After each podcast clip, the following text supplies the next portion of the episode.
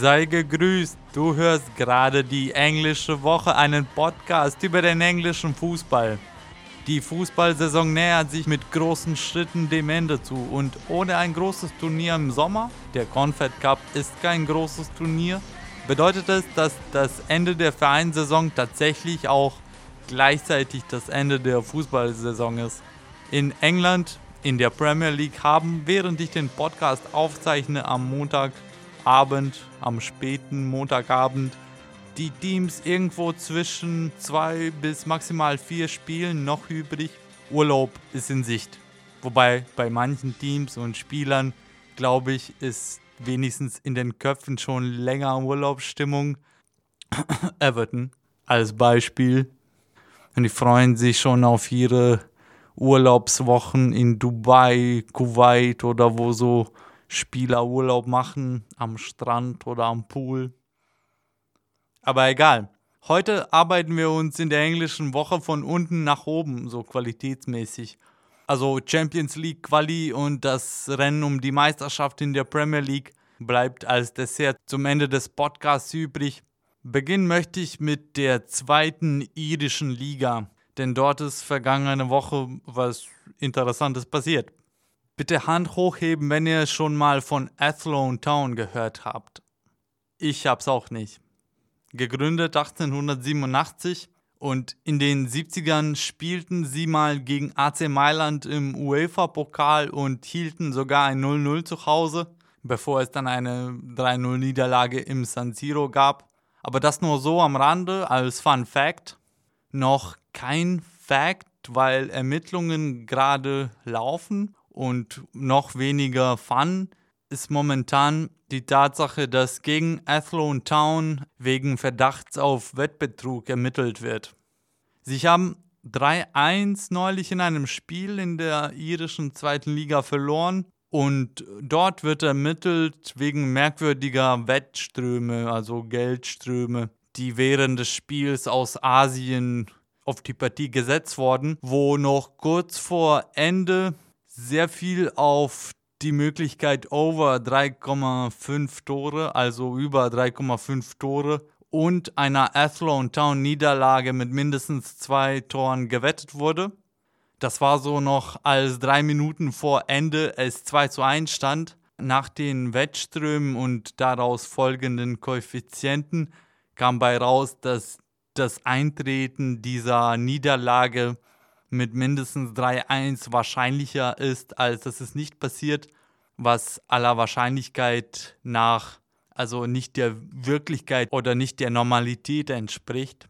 Wobei man muss sagen, Athlone Town waren zu dem Zeitpunkt bereits in Unterzahl, aber wenn man das dritte Tor sieht, da hat der lettische Schlussmann Igor Slabutz von Athlone Town einen sehr soften Freistoß reingelassen. Und der Lette hat früher schon bei Mannschaften gekickt, die in Wettskandalen verwickelt waren, beziehungsweise immer noch sind, weil Ermittlungen noch laufen. In Lettland, in Portugal. Stand heute ist zwar seine Schuld in keinem der Fälle bewiesen, aber naja, Alarmglocken sollten vielleicht ringen oder klingen. Als die Story rauskam, hat der Lette auch zugegeben, dass er von irgendwelchen Leuten aus Wettkreisen, also quasi der Wettmafia, angesprochen wurde, bevor aber er sich nicht auf sie eingelassen habe. Aber wie gesagt, die Ermittlungen laufen noch. Aber auf das Spiel, bei dem wahrscheinlich so 400, 500 Zuschauer waren, das sind ungefähr die Zuschauerzahlen, die Athlone Town so haben, wurden Summen um die 400.000 Pfund Strich Euro gesetzt. So in dem Rahmen ungefähr. Das Ding ist, Athlone hat einen mysteriösen Investor, angeblich aus Portugal oder doch eine chinesische Wettmafia, die da hinten steht. Naja, auf jeden Fall hat ein Investor sie übernommen, der Geld in den Verein pumpen sollte und sowas passiert übrigens gar nicht so selten im Fußball Backwaters, also in irgendwelchen merkwürdigen Ligen, wo niemand zuschaut. Irgendein Investor kommt rein, macht da große Pläne, verspricht halt zu investieren, wo man aber oft gar nicht weiß, wer überhaupt es ist, wer dahinter steht. Und stimmt, das war ja sogar mal in England mit Notts County so der Fall. Also als kleines Fazit will ich nur sagen, in der normalen Wirtschaft ist es nicht so wichtig, wer der Besitzer ist, nicht unbedingt wenigstens. Oder halt, dass man gar nicht weiß, wer das ist. Das System funktioniert einigermaßen auch so. Aber im Fußball, im Sport zeigt sich halt mal für mal, dass das vielleicht keine gute Idee ist. Und ja, also die Ligen oder die Fußballinstanzen irgendwie ein besseres System einführen sollten, wo die Besitzer von Fußballvereinen kontrolliert werden oder überhaupt ja, dass vielleicht nicht jeder so einen Fußballverein besitzen kann und seine dreckige Wäsche, sein dreckiges Geld da waschen oder sonst was. Ich muss allegedly, also angeblich sagen, weil äh, Ermittlungen laufen und steht ja noch nichts äh, fest. Anyway, Jetzt machen wir eine kurze musikalische Pause. Hier ist äh, Lady LeSure mit äh, Where Are You Now? Und nach der Pause geht's gleich weiter mit englischem Fußball und der Premier League. Also bleibt dran. Willkommen zurück. Du hörst gerade die englische Woche, einen Podcast über den englischen Fußball. Hauptsächlich. Bevor wir uns dem Treiben in der Premier League in den letzten paar Wochen und am vergangenen Wochenende widmen, kurzer Blick auf die unteren Ligen in England. In League 2 ist Pompey Meister oder Sieger geworden. Außerdem ist Plymouth und Doncaster aufgestiegen.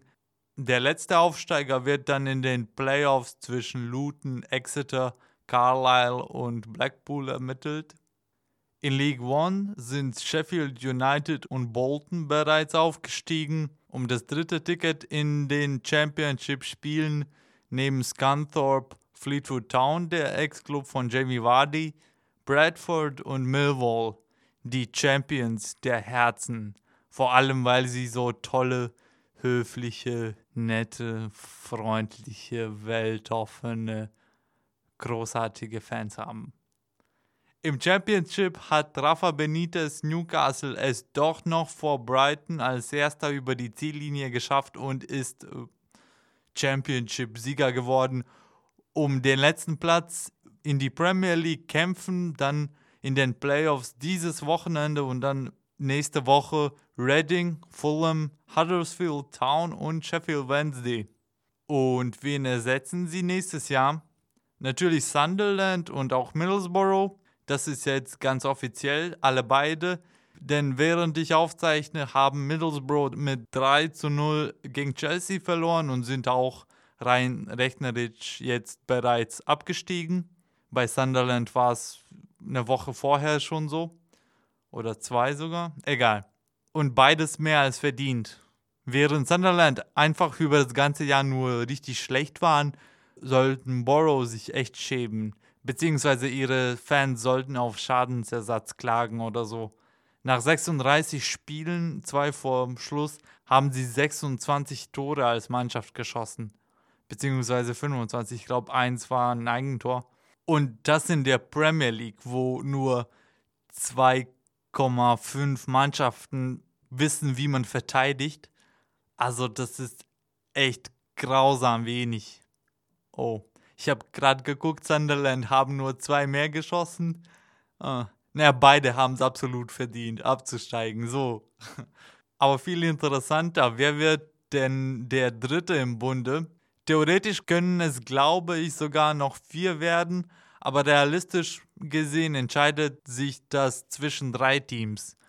Palace, die momentan am besten dastehen als 16. mit 38 Punkten und der bei weitem besten Tordifferenz.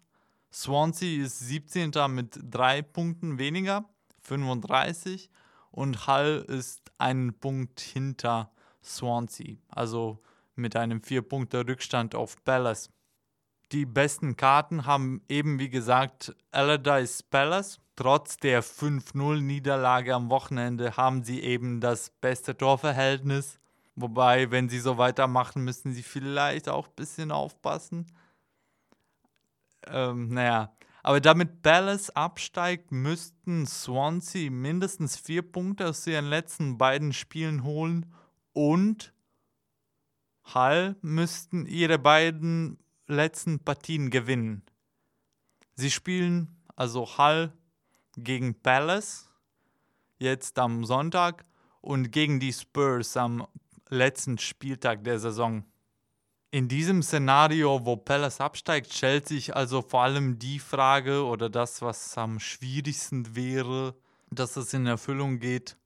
Können Hull gegen Spurs gewinnen am letzten Spieltag? Also sie müssen natürlich jetzt kommenden Sonntag definitiv gewinnen, aber nehmen wir an, sie tun es, dann geht's für die Tigers gegen Spurs. Ich sag nur, für Newcastle war das das letzte Saison kein Problem. Alles in allem, Palace ist wahrscheinlich sicher. Also Hull oder Swansea. Beide Teams spielen wie Nichtabsteiger momentan. Also sie beißen sich wirklich rein. Unter Clement und Silver, jeweils als Manager, ist das irgendwie schade, dass einer von denen absteigen muss. Da hätte man irgendwie wen anders finden können, so gefühlt. Naja, aber Swansea war vor einer Woche extrem unglücklich, als sie nur 1 zu 1 gegen Manchester United gespielt haben. Denn Rashford hat eine groteske Schwalbe hingelegt, die zum Elfmeter führte, den Rooney verwandelt hat für das United-Tor. Und äh, Sigurdsson glich aus mit einem tollen Freistoß. Aber dann ganz zum Schluss der Partie hatte, glaube ich, Jorente eine hundertprozentige Chance vergeben. Da dachte man so, oh, oh, oh, das könnte extrem große Implikationen für den Abstiegskampf haben. Doch dieses Wochenende haben sie sich wieder rehabilitiert. Ein souveräner 1 zu 0 Sieg gegen eine Mannschaft in Everton-Trikots. Und sie haben sich auch aus der Abstiegszone jetzt rausgehieft, sind an Hall vorbeigegangen, weil Hall es geschafft hat, irgendwie gegen die Black Cats zu verlieren mit 2 zu 0. Wirklich keine Ahnung, wie das passiert ist. Die Tigers waren die klar besseren Katzen, hatten die Möglichkeiten, waren das ganze Spiel über in Kontrolle, spielbestimmend, aber weiche Knie vor dem Tor, vor allem als Ndai aus anderthalb Metern den Ball nicht ins leere Tor schießen konnte. Oh weia, da muss ein Profifußballer echt das Ding reinbekommen. Ich glaube, in dem Moment hat jemand die physikalischen Gesetze irgendwie ausgeschaltet. Also wirklich, das ist Wahnsinn, wie er den nicht reingemacht hat. Naja, aber seine Kollegen haben auch genügend Chancen verschwendet und Sunderland aus dem Nichts von einer Ecke und dann Defoe aus einer Abseitsposition haben Hall die Niederlage beschert.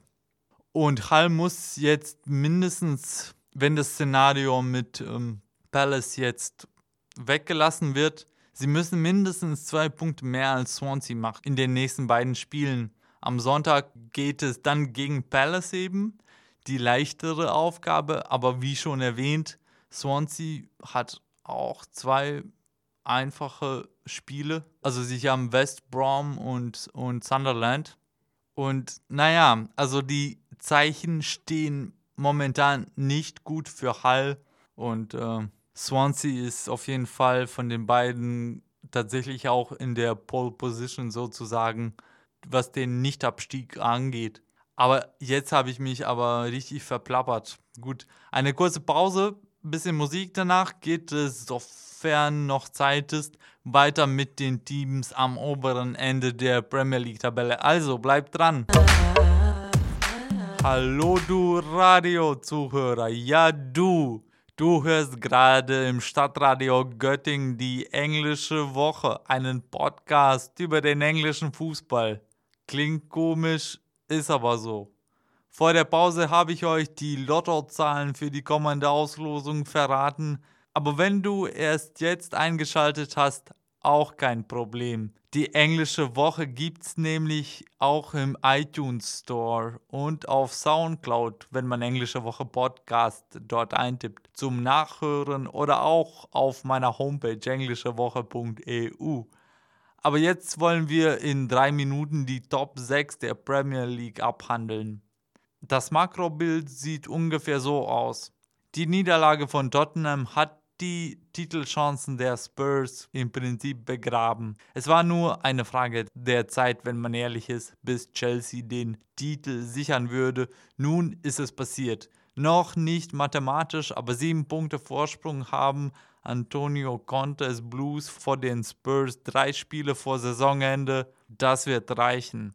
Tottenham hat in einem der merkwürdigsten North London Derbys, die ich je gesehen habe, Arsenal besiegt und das erste Mal in 22 Jahren die Gunners hinter sich gelassen. 2017 gibt es kein St. Totteringham's Day. Wieso war das so ein merkwürdiges North London Derby? Da hat einfach die Passion, die Leidenschaft, die, dieser Kampf um jeden Preis gefehlt, weil das muss man zugeben, Tottenham war so viel besser als Arsenal. Also das war wirklich, das war ein bitterer Tag für Arsenal-Fans, ein toller Tag für Arsenal-Fan-TV und die Fans aller anderen Vereine, die die einzigen sind, die halt Arsenal-Fan-TV gucken. Und Spurs haben sich auch bereits für die Champions League qualifiziert, doch es ist nicht alles rosig äh, für Tottenham. Es gibt Gerüchte, dass Kyle Walker nach City wechseln könnte oder irgendwohin wechseln könnte. Und seine sehr schwache Leistung bei der Niederlage gegen die Hammers am Wochenende ließ wunderbar hereininterpretieren, dass sein Kopf bereits, naja, nicht mehr bei der Sache ist. Und sie spielen das ganze nächste Jahr im Wembley Stadion ihre Heimspiele. Dieses Jahr waren die Partien im Wembley ja eine Katastrophe für sie. Die nächste Saison wird auf jeden Fall eine Herausforderung für Pochettino, gar keine Frage. Der Druck wächst, irgendwann müssen sie auch etwas gewinnen in der Champions League, wenigstens ins Viertelfinale kommen, sag ich jetzt mal. Sonst verlieren sie ihre Leistungsträger, die Walkers, Alderweirelds, die Deli Allis, die Harry Kanes dieser Welt, die zu reicheren, noch ambitionierteren Clubs wechseln, wenn sie den nächsten Schritt als Verein nicht schaffen. So wie Manchester United gegen Arsenal am Wochenende verloren hat, scheint es, dass Mourinho die Liga nicht halb aufgegeben hat, aber naja, dass sie schon den Schwerpunkt auf den Gewinn der Europa League jetzt setzen werden, um so in die Champions League reinzurutschen. Wenn es klappt, alles prima, eine europäische Trophäe, Champions League nächstes Jahr, tolle Saison. Wenn nicht, in der Liga könnten sie es zwar auch noch schaffen, aber na, wird schwierig. Sie müssen noch gegen Tottenham spielen. Arsenal haben sich wieder etwas gesammelt, wie immer wenn auf sie kein Druck lastet, dann spielen sie ihren besten Fußball oder gewinnen wenigstens die meisten Spiele. Trotz aller Kritik, die Arsene Wenger diese Saison sich anhören musste, so wie die anderen, die vor ihnen sind, in den letzten Wochen wackeln, also Liverpool City und Man United, stehen die Chancen der Gunners auf eine Top-4-Platzierung gar nicht so schlecht. Sie haben ein leichtes Runnen Außerdem ist da ja noch das FA-Pokalfinale, auch eine große Sache, wird oft unterm Wert verkauft. Und im Falle eines Sieges dort sollte man die Saison für die Gunners als mindestens okay ansehen, sogar wenn die Champions League Quali nicht geschafft wird, meiner Meinung nach. Und wie gesagt, das kann ja noch werden, obwohl die Liga halt so hart umkämpft ist. So, es sind halt wirklich sechs Teams, die die Mittel, die die Ambitionen dazu haben, aber nur viereinhalb können, können es schaffen. Aber das ist generell die Sache natürlich bei Arsenal. Da wird ganz schnell alles viel, in viel zu dunklen Farben gemalt. Aber das kennt man ja. Ist nichts Neues. Wen habe ich bisher ganz außen vor gelassen? Uh, City und Liverpool. Neulich habe ich einen Vergleich gesehen. Nach 66 Spielen am Ruder von Liverpool hatte Brandon Rogers, auf den die fiktive Person David Brandt basiert wurde, mehr Punkte mit Liverpool geholt als Kloppo. Nach einer ziemlich guten ersten Halbsaison für Kloppo am Anfield ist diese einen Schritt zurück. Gefühlt wollen die Reds nächstes Jahr gar nicht in die Champions League, sondern die Europa League Finalniederlage wieder gut machen. Sie lassen seit Monaten Punkte rechts und links liegen, auch wenn sie momentan noch auf Tabellenplatz 3 stehen. Sie können locker aus dem Top 4 rausfliegen, wenn City und einer von entweder United oder vor allem Arsenal ihre restlichen Spiele gewinnen. Und dann sieht es bitter aus. Und City, naja, sie werden wahrscheinlich Dritter und dann 150 Millionen oder so im Sommer in die Erneuerung ihres Kaders stecken, was übrigens auch äh, notwendig ist. Also die Erneuerung des Kaders. Und dann mit diesen 500 Millionen, die sie in neue Spieler gesteckt haben werden, wird Pep in England was auch gewinnen können. So, das war's schon für diese englische Woche. Ich hoffe, euch hat's wenigstens ein bisschen gefallen. Wenn ihr Lust habt, schaltet in zwei Wochen wieder rein zur selben Zeit am selben Ort im Stadtradio Göttingen 107,1 oder im Internet auf Soundcloud bei iTunes als Englische Woche Podcast zu hören oder auf meiner Homepage englischewoche.eu. Ansonsten, ich wünsche euch noch eine angenehme restliche Woche. Macht's gut. Tschüss.